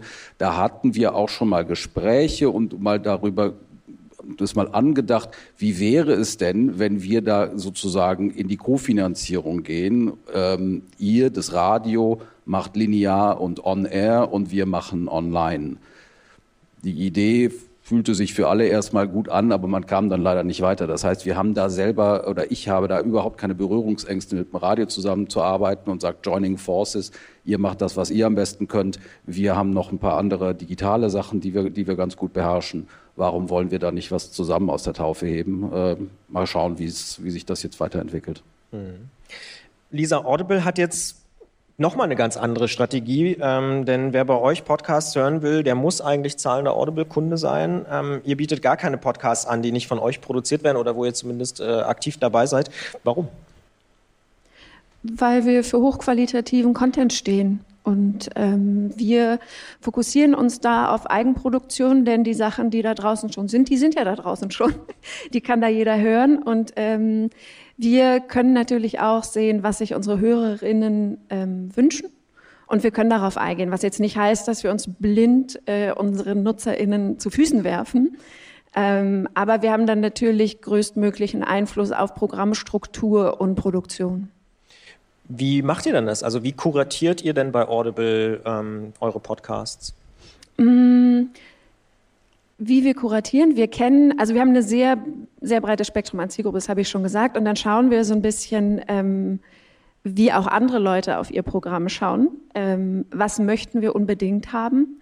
Was möchten unsere Hörerinnen und Hörer haben? Und was ist so ein bisschen auch State of the Art? Wir haben verschiedene Qualitätskriterien, die wir in unser Programm anlegen und auch alle Pitches, die wir so kriegen, ähm, diesen Qualitätskriterien unterwerfen, um dann zu gucken, was funktioniert für unser Programm. Wir wenn wir uns entscheiden, einen Pitch anzunehmen, dann testen wir auch jedes neue Format. Also wir geben das Menschen zum Hören und schauen, wie ist das Feedback, verstehen die das Format, haben wir hier einen Ton nicht getroffen oder wie können wir uns verbessern noch. Ähm, das ist eine ganz schöne, ein ganz schöner Einfluss und ein ganz schöner Zusatz fürs eigene Bauchgefühl, was man da anlegen kann. Wenn man sich jetzt mal einen ganz anderen Markt anguckt, nämlich ich sage jetzt mal Nachrichten, ähm, dann hört man dort immer wieder, dass es vollkommen unterschiedliche Herangehensweise sind, wenn ich zum Beispiel einen Abonnenten gewinnen will für eine große Zeitung, nennen wir sie Spiegel, Süddeutsche FAZ, egal, ähm, oder wenn ich auf Reichweite gehe. Also würdest du sagen, dass es bei euch auch ganz anders ist, da ihr quasi ein Pay-Angebot seid und die Nutzer zahlen, als jetzt auf Reichweite bei Apple Podcasts zu gehen? Wir haben da ein, also ich würde sagen, wir haben da einen kleinen Vorteil, weil die Leute, die bei uns sind, die haben ein bestimmtes Bild von uns und die haben einen Anspruch und dem versuchen wir gerecht zu werden. Und natürlich haben wir dadurch, dass wir ein breites Podcast-Programm machen, wir sind mittlerweile bei über 45 Podcasts, ähm, da haben wir Platz und Raum für Experiment. Und ich ähm, bin auch großer Freund davon zu sagen, man muss sich sein Publikum so ein bisschen erziehen. Das ist das, was ich auch damit meinte, wenn ich sage, wir werfen uns denen nicht komplett zu Füßen. Ähm, sondern das ist schon auch was, wo wir ausprobieren können. Wir haben übrigens einen Tier-Podcast. Ah, Wollte ich noch mal erzählen. Träumende Tiere, da kann man, das ist ein Einschlafen-Podcast, man kann da schlafenden Tieren zuhören und dabei selber einschlafen. Es auch gibt Pandas? Pandas haben wir noch nicht, aber wir haben zum Beispiel schlafende Wale, schlafende Bienen, schlafende Kängurubabys, träumende Igel. Ähm, das ist ein Experiment gewesen ja. zum Beispiel. Mhm. Aber gleichzeitig muss man ja auch sagen, ganz klar, Amazon gilt als wahnsinnig effizient, äh, ist ja euer Mutterkonzern und auch als super zahlengetrieben. Wie wichtig sind denn für euch so Auswertungen, Statistiken, Nutzerdaten? Also es ist natürlich schön zu sehen, wer einen so hört, wie viele Leute einen so hören. Am Ende aber ersetzt das kein, keine Produktionsqualität. Also ähm, man kann Dinge wissen, aber das heißt nicht, dass man sofort weiß, was man mit ihnen tun muss. Das heißt, das ist das, was ich sage. Ähm, es können große Perlen aus Unerwartetem entstehen. Bestimmte Formate, da hätte niemand geglaubt, dass das so gut funktioniert und dann gehen die durch die Decke. Ähm, das heißt, natürlich sind Zahlen ein Indikator, aber nicht der einzige. Nina Ruge hat neulich ein Interview gegeben und hat gesagt, dass ihr sie rausgeschmissen habt wegen Erfolglosigkeit. Wir haben sie nicht rausgeschmissen. Bei bestimmten Formaten merkt man einfach, dass die nicht das Publikum finden, von dem wir dachten, dass sie es finden. Auch mit bestimmten Platzierungen und bei anderen Formaten, da hören wir auf, weil sich eine Geschichte auserzählt hat, weil sich ein Format auserzählt hat, weil sich bestimmte Leute merken, ihre Lebenssituation hat sich verändert und sie können dieses Format so nicht mehr produzieren. Da gibt es diverse Gründe. Dorothee, wie entstehen denn bei Radio 1 neue Podcasts? Also guckt ihr auch auf die Downloadzahlen und Abonnenten oder also wie, wie macht ihr das? Wir machen das ganz altmodisch. Ähm, wir bekommen Angebote oder wir haben selber Ideen. Äh, dann äh, reden wir mit den Leuten und dann gibt es mittlerweile eine kleine Podcast-Redaktion bei Radio 1, die sich sehr viel damit beschäftigt und die dann halt intensiv mit äh, den jeweiligen Menschen arbeitet. Bei einigen Menschen ist es völlig klar, dass es funktioniert. Ähm, das heißt, das sind dann einfach Leute, die man entweder schon kennt oder die eine erfolgreiche Radiosendung haben.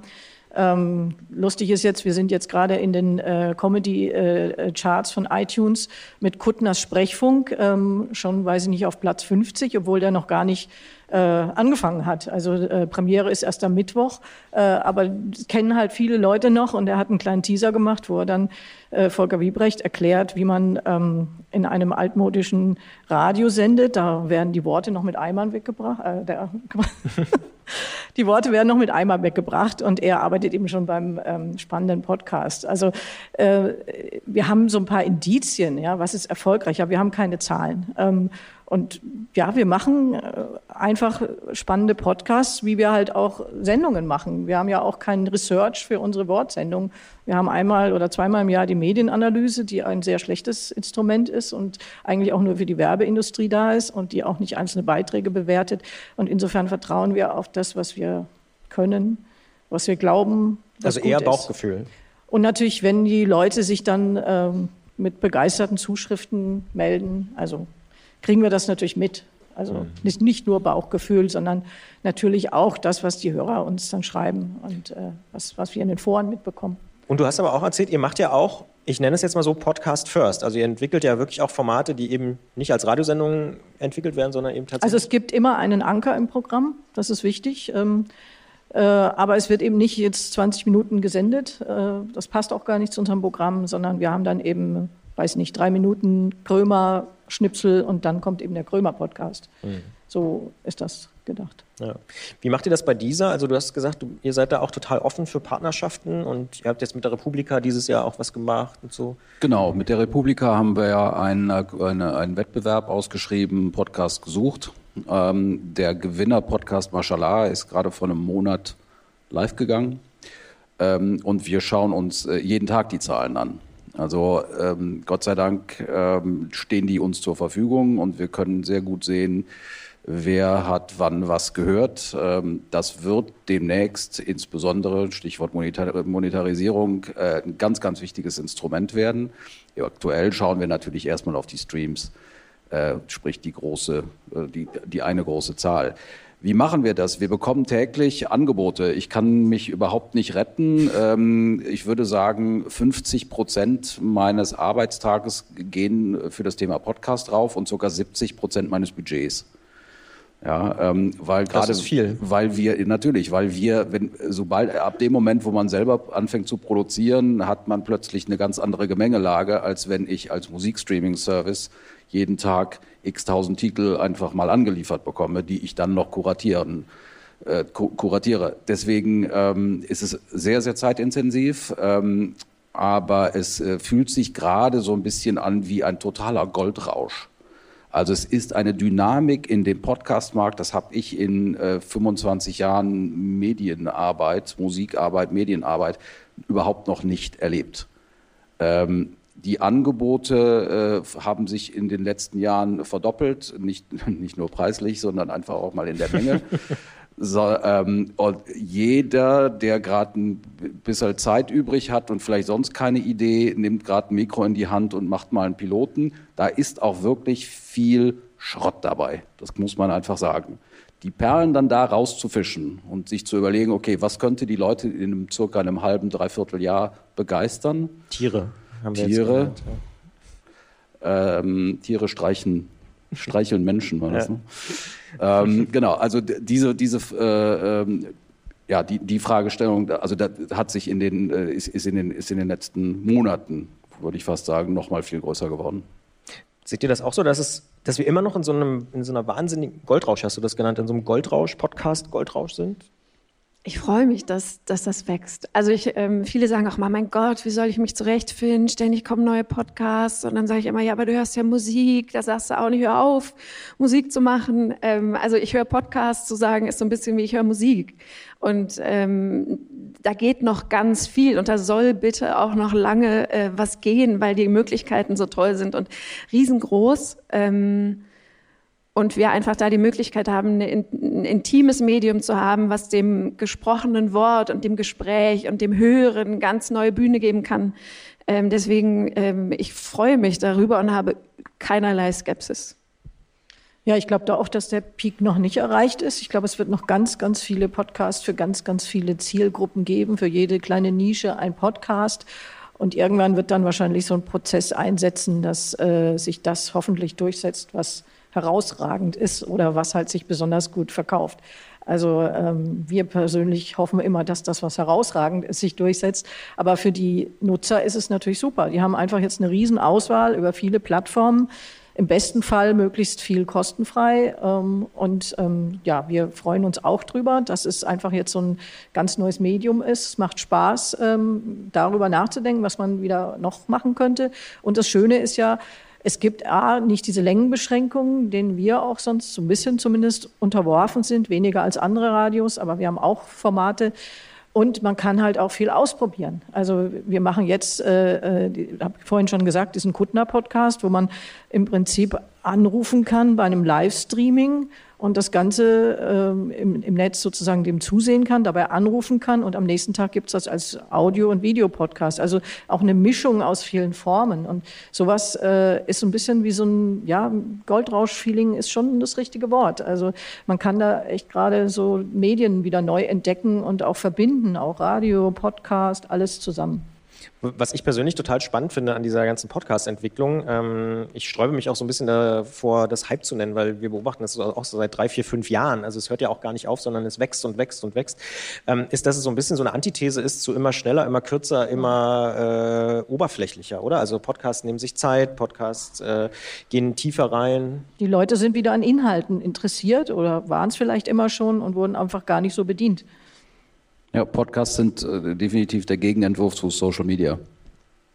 Man nimmt sich Zeit, äh, man hat es direkt auf den Ohren, es ist offscreen, man muss sich nichts anschauen, sondern man kann dabei noch was völlig anderes machen. Ja. ja, gleichzeitig, und das ist eben die Antithese, kann man dabei noch andere Sachen machen. Und das tun die Leute auch. Die haben die ganze Zeit ihr Smartphone in der Hosentasche. Und ich würde jetzt nicht unbedingt sagen, dass es nur die Ruhe ist, die die Menschen an Podcasts interessiert, sondern auch die Möglichkeit, dass man das überall hören kann, weil einfach jeder ein internetfähiges Handy in der Tasche hat und die Leute schon auch hier und da sehr effizienzgetrieben sind, gesagt, ich muss jetzt nebenbei noch Fahrrad fahren oder hier kochen und dann höre ich noch was. Ich, das ist nichts Schlechtes.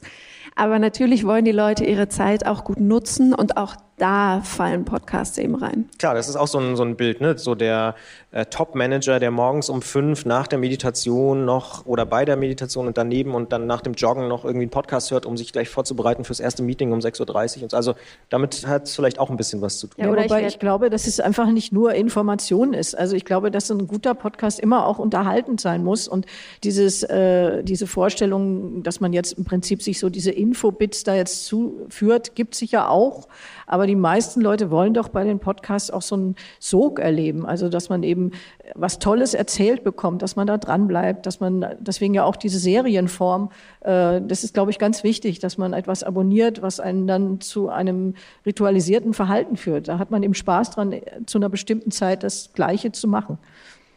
Und ähm, wir haben mündige HörerInnen. Das heißt, die können sich aussuchen, wann sie das hören, was sie hören. Niemand hat jetzt auf irgendeinen Podcast gewartet, sondern die Menschen schauen selbst, wie sie sich ihr persönliches Programm zusammenstellen. Und das ist auch sehr demokratisch eigentlich. Stichwort äh, Programm zusammenstellen. Es gibt ja jetzt auch, also nicht nur eine schiere Menge von Podcasts, sondern auch Podcasts über Podcasts, Newsletter, die Podcasts empfehlen ähm, und sortieren und äh, Orientierung liefern und so. Und Du hast es auch so schon so ein bisschen angesprochen. Nicht wenige klagen auch darüber, dass es so viele Podcasts gibt mittlerweile. Ich glaube, der häufigste Satz, den ich dazu lese, ist immer, wer soll das alles hören? Wer soll das hören? Alle, die wollen. Also ähm, dieses sich beschweren darüber, dass man sich Gedanken darüber macht oder machen soll, wie man seine eigene Zeit verbringt, ist so ein bisschen so ein Luxusproblem, äh, finde ich. Ich finde, man darf das von seinen HörerInnen schon verlangen, dass die sich überlegen, womit sie ihr Leben, ihre Zeit, und die ist kostbar, verbringen und was sie sich selber in den Kopf holen. So, ich finde das schon okay, dass man da ein bisschen gucken muss und nicht nur berieselt wird. Es ist doch eigentlich was total Demokratisches, dass man so ein großes Angebot hat. Es gibt ja nichts Schlimmeres, als wenn man nur äh, ja, leere Regale mit drei äh, verschiedenen Varianten vorfindet. Und das ist eher ein Problem vielleicht von Plattformbetreibern, die denken, sie haben jetzt zu viel da reingestellt und es rentiert sich nicht. Also ich denke, es ist super, dass es diese Menge gibt, diese Vielfalt gibt. Und für die Rezipienten ist es kein Problem. Die suchen sich das aus, was für sie interessant ist. Was sagt denn der Plattformbetreiber dazu? Das größte Hindernis äh, beim Podcast hören ist äh, die verfügbare Zeit.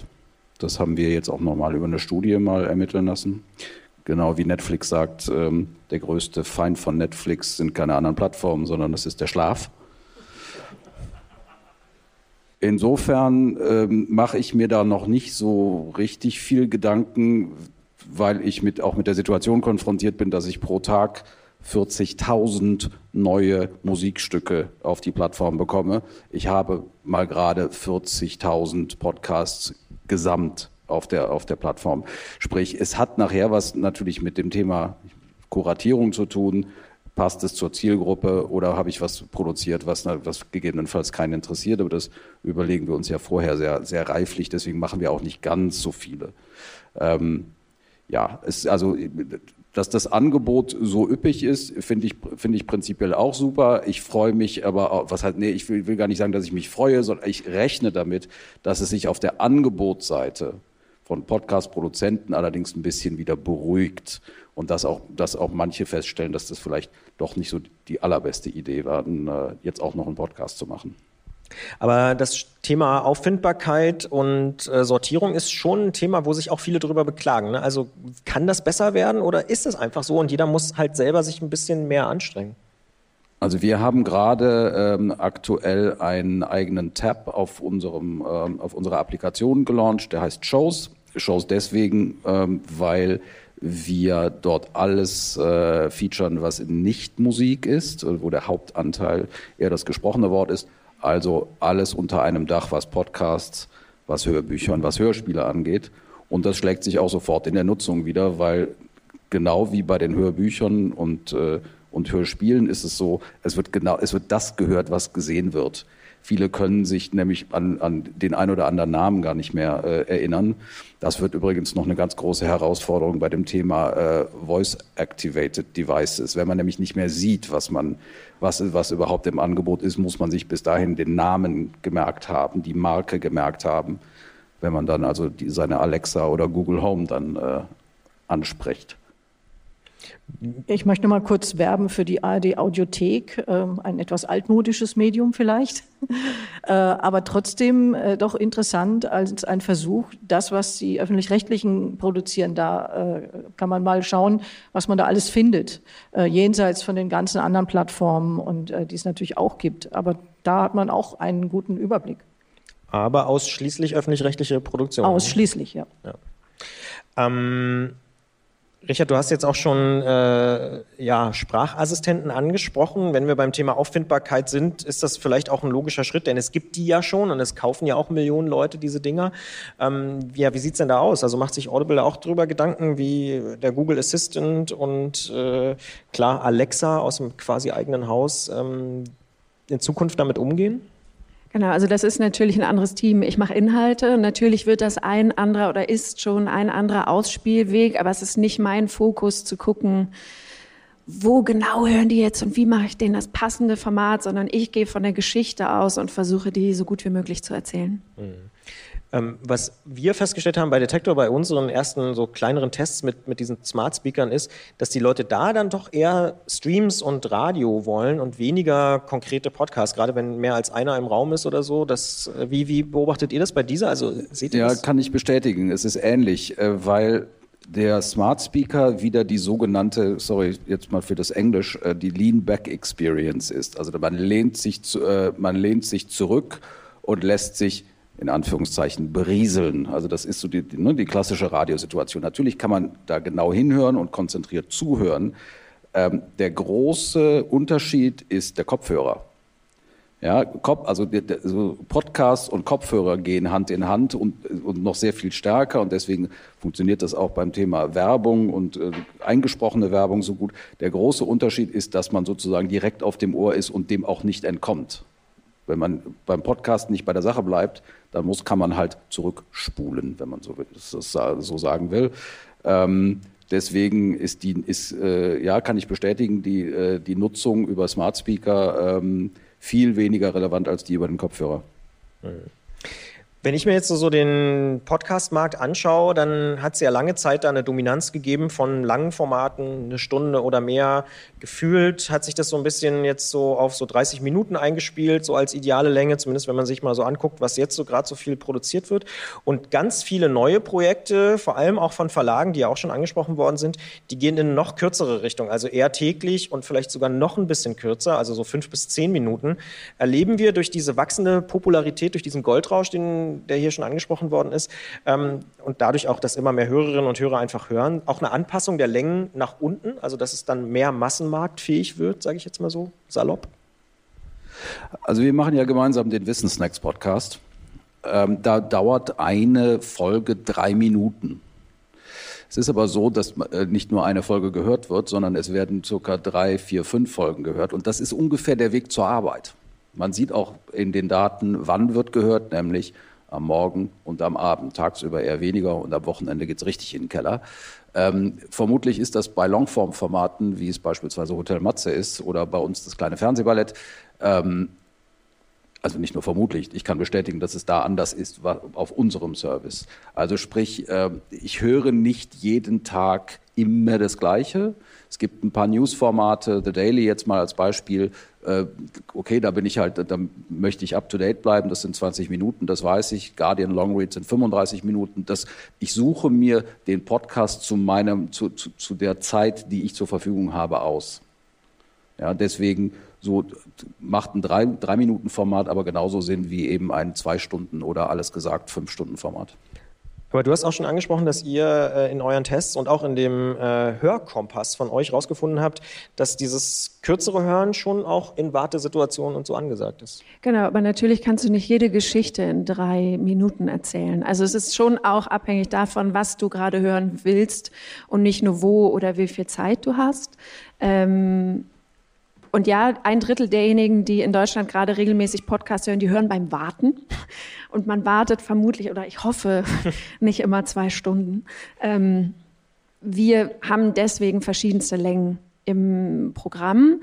Aber wie gesagt, auch da immer mit dem Fokus, was können wir in dieser Zeit qualitativ hochwertig erzählen. Also wir quetschen nicht, versuchen nicht ein ganz tiefes Gespräch in zehn Minuten zu packen und ganz dicht zu schneiden. Das wird nicht funktionieren.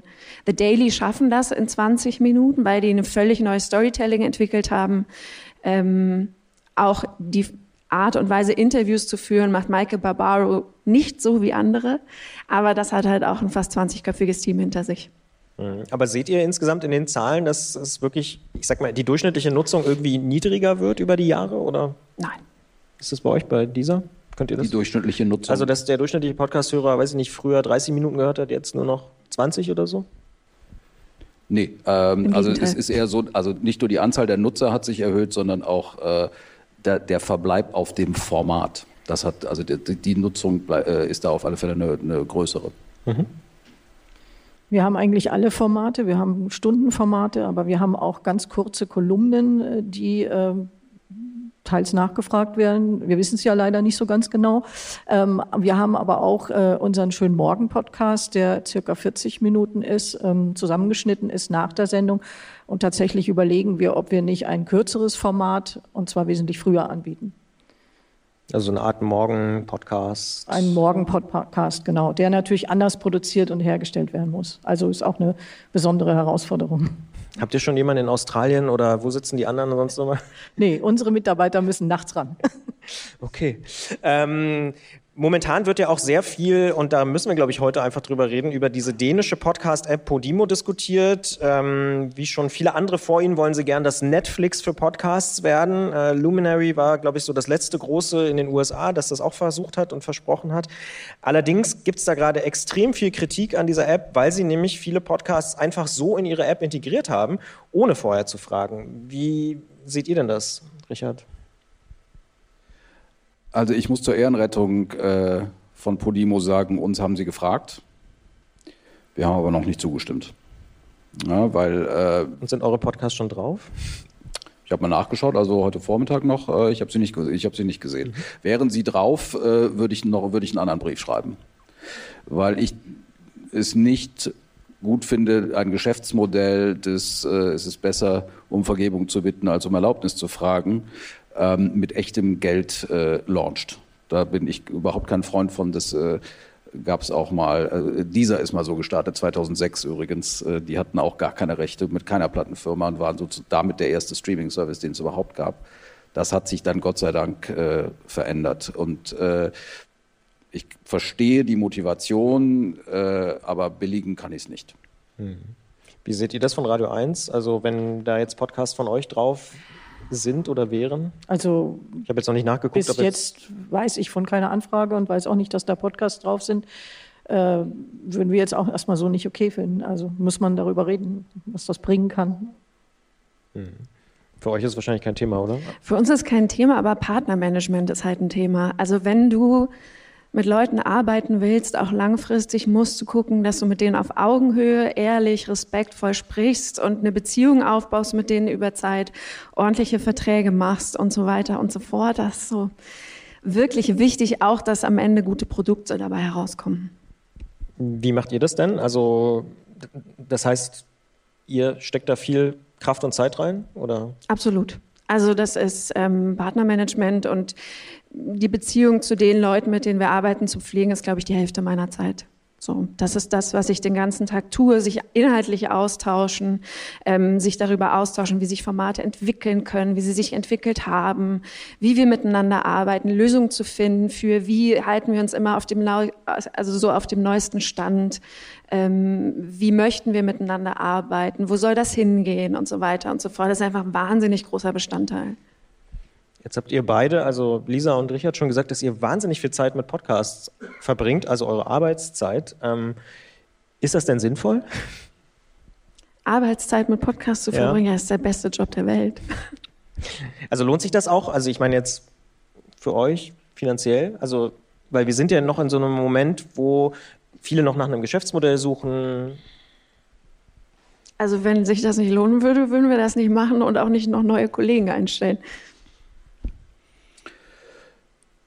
Dadurch, dass keine Monetarisierung hinter den Podcasts steht, für uns, Podcasts sind also auch für Free-User bei uns äh, verfügbar, ähm, lässt sich das nicht monetär, monetär ausdrücken, sondern das geht in die, in die Markenbildung mit ein, das hat was mit Differenzierung zu tun.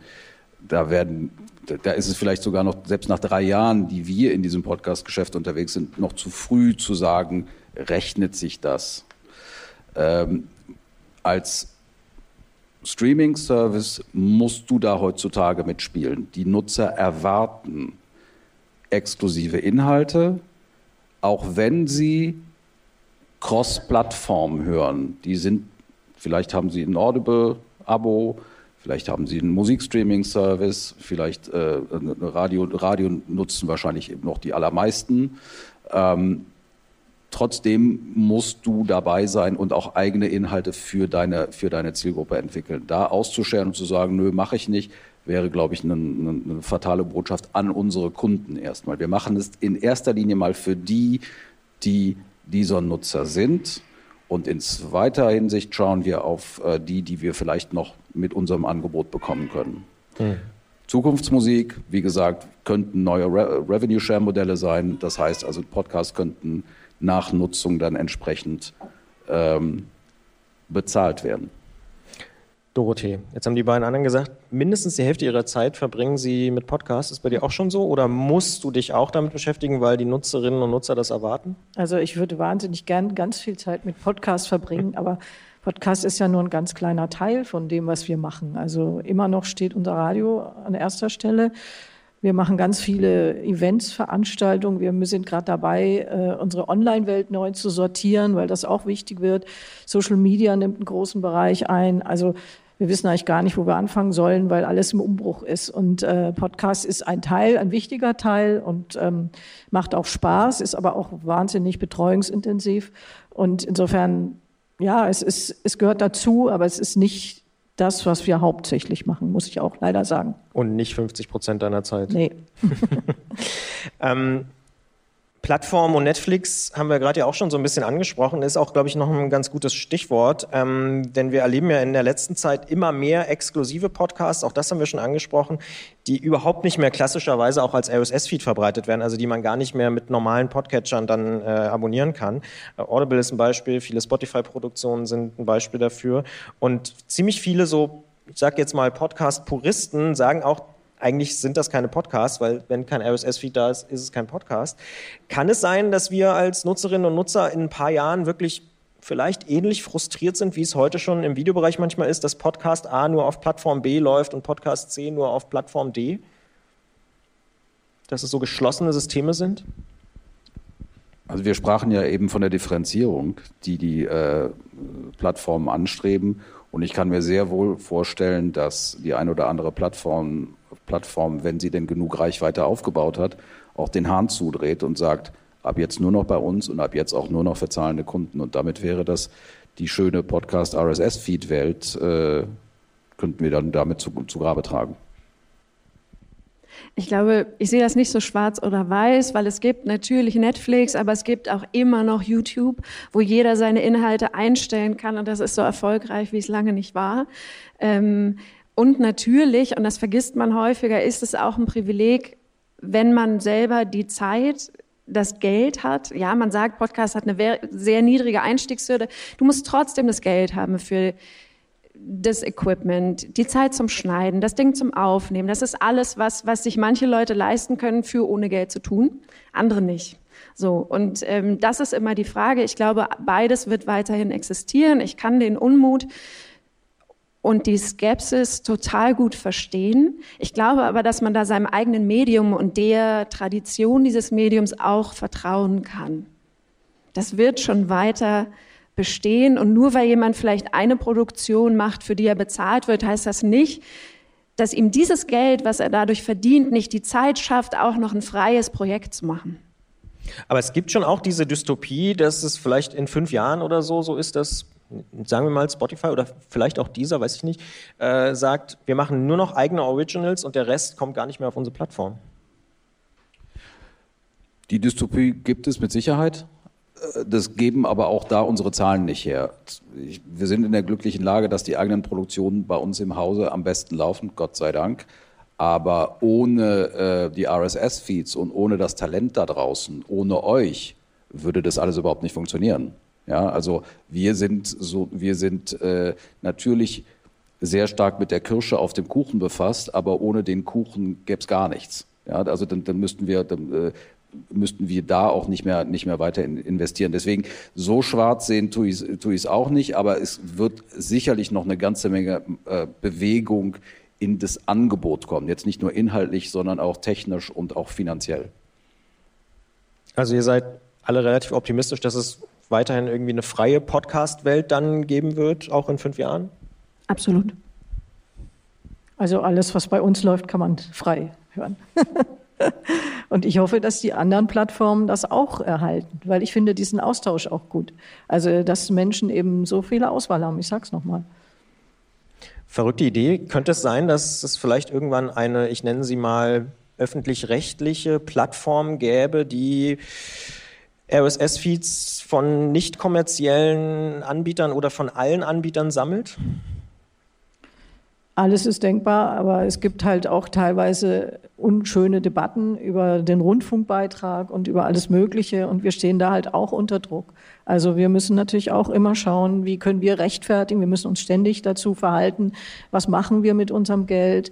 Und wenn wir mit privaten Anbietern zusammenarbeiten, dann stellen sich halt auch neue Fragen. Und ähm, das heißt nicht, dass man es gar nicht kann, aber wir müssen halt immer schauen, dass es auch in sich logisch ist und dass es auch nachvollziehbar ist, warum wir das machen. Und wenn es im Sinne der Rezipienten ist, sind wir natürlich auch offen, aber wir haben auch einen Staatsvertrag, wir haben alle möglichen Regeln. Und da müssen wir halt immer gucken, was geht, was geht nicht und ähm, versuchen schon möglichst viel für die Hörer, für die User rauszuholen. Das heißt, da ist aber eine gewisse Skepsis gegenüber Verlagen und privaten Rundfunkanbietern auch durchaus rauszuhören.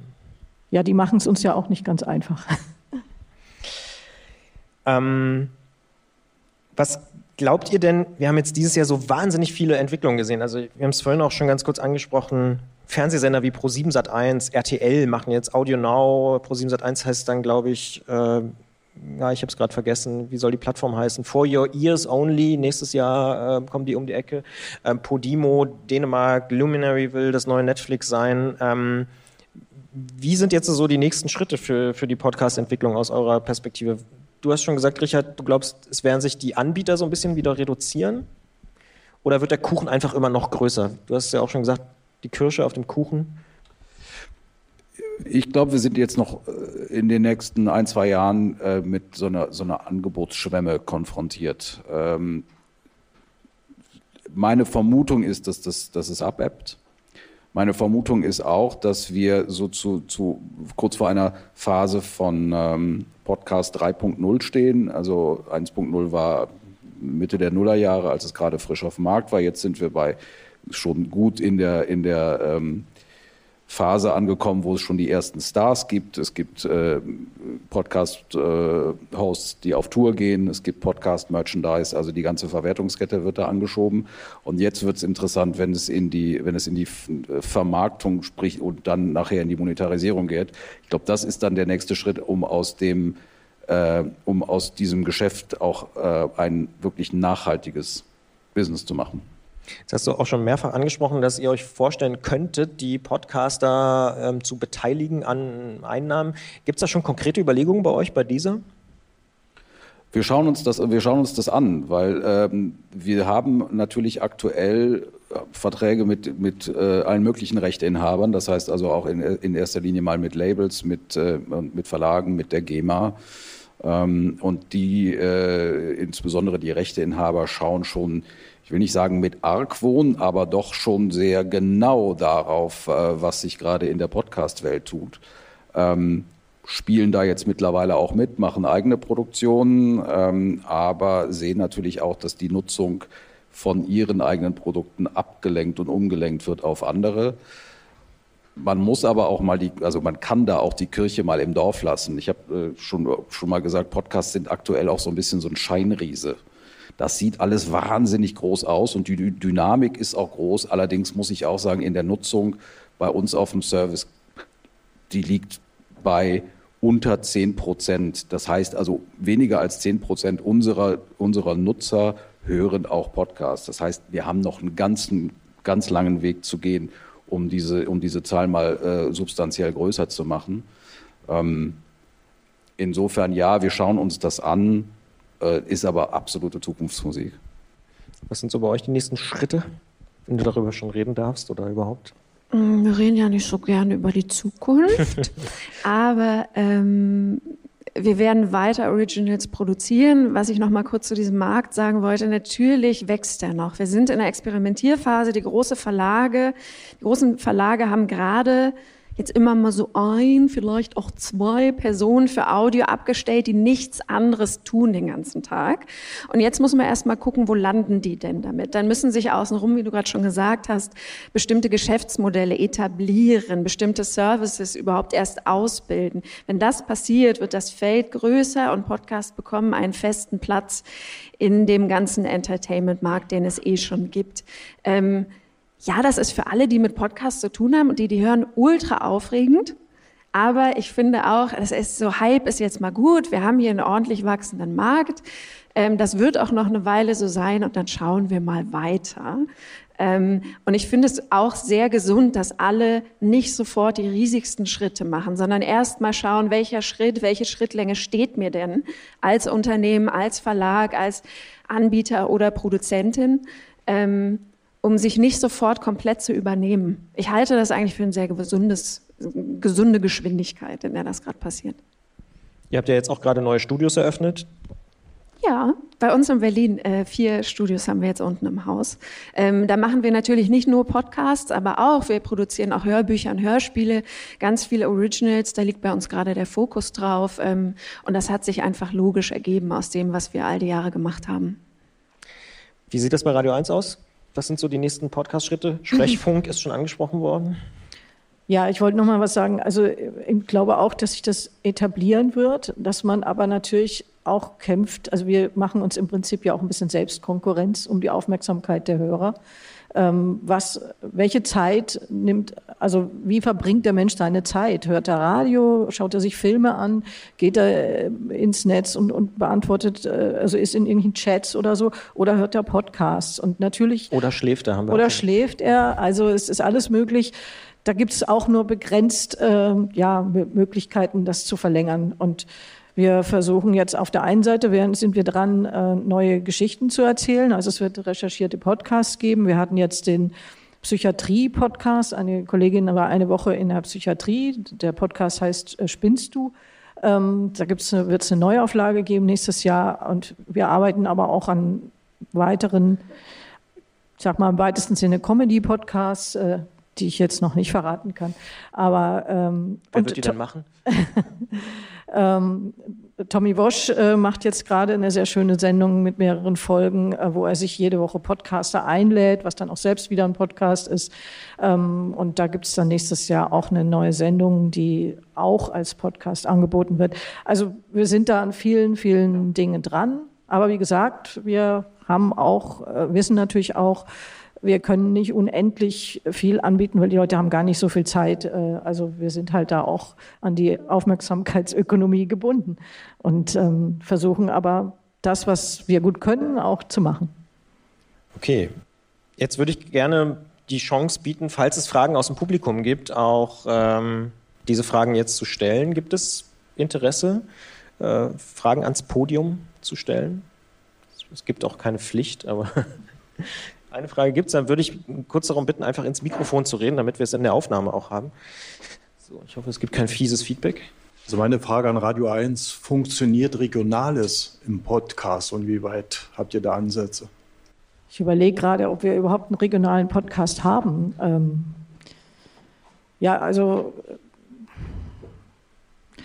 im Prinzip mit den Protagonisten, die halt aus Berlin kommen, die man vielleicht kennt, äh, oder aus äh, Brandenburg fällt mir jetzt gerade leider gar nichts ein. Also ähm, das steht jedenfalls nicht im Vordergrund. Ähm, ist, äh, so denken wir nicht, sondern wir denken halt, wenn äh, jemand zu Radio 1 passt oder von Radio 1 kommt, dann transportiert er meistens seine Alltagswelt auch mit und dann kommt das auf die Art und Weise mit rein. Ich weiß nicht genau, in welche Richtung die Frage geht. Ja, ist ja tatsächlich, glaube ich, eine spannende Frage, weil ich glaube, es gibt noch nicht so richtig erfolgreiche Regionalpodcasts. Ja. Ne? Also das ist, ähm Doch, ich kann jetzt eines noch sagen. Ähm, tatsächlich ist das ein Berliner Podcast.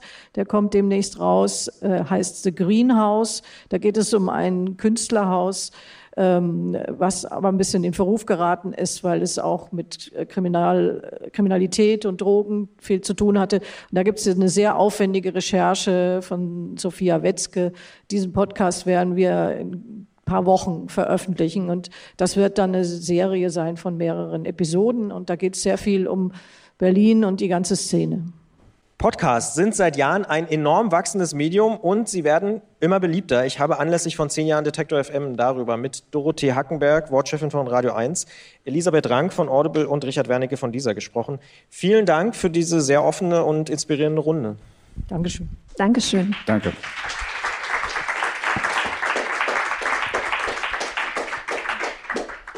Und wer jetzt noch mehr Lust auf Podcast bekommen hat, ich glaube, es sind ziemlich viele Namen und Empfehlungen ja auch gefallen in den letzten Minuten. Hört einfach da mal rein, egal auf welcher Plattform. Wir freuen uns natürlich auch, wenn ihr mal in unsere Podcasts reinhört. Ihr findet eine Übersicht unter detektor.fm slash podcasts. Das war es dann auch mit diesem Sonderpodcast oder Extrablatt.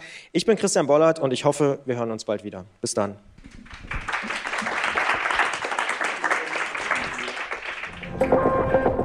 Damit endet auch dieser Detektor FM destilliert Bonustrack zum Thema Podcast. Ich hoffe, es hat gefallen. Aufgezeichnet übrigens am 16. November 2019 im Rahmen des 10. Geburtstages von Detektor FM.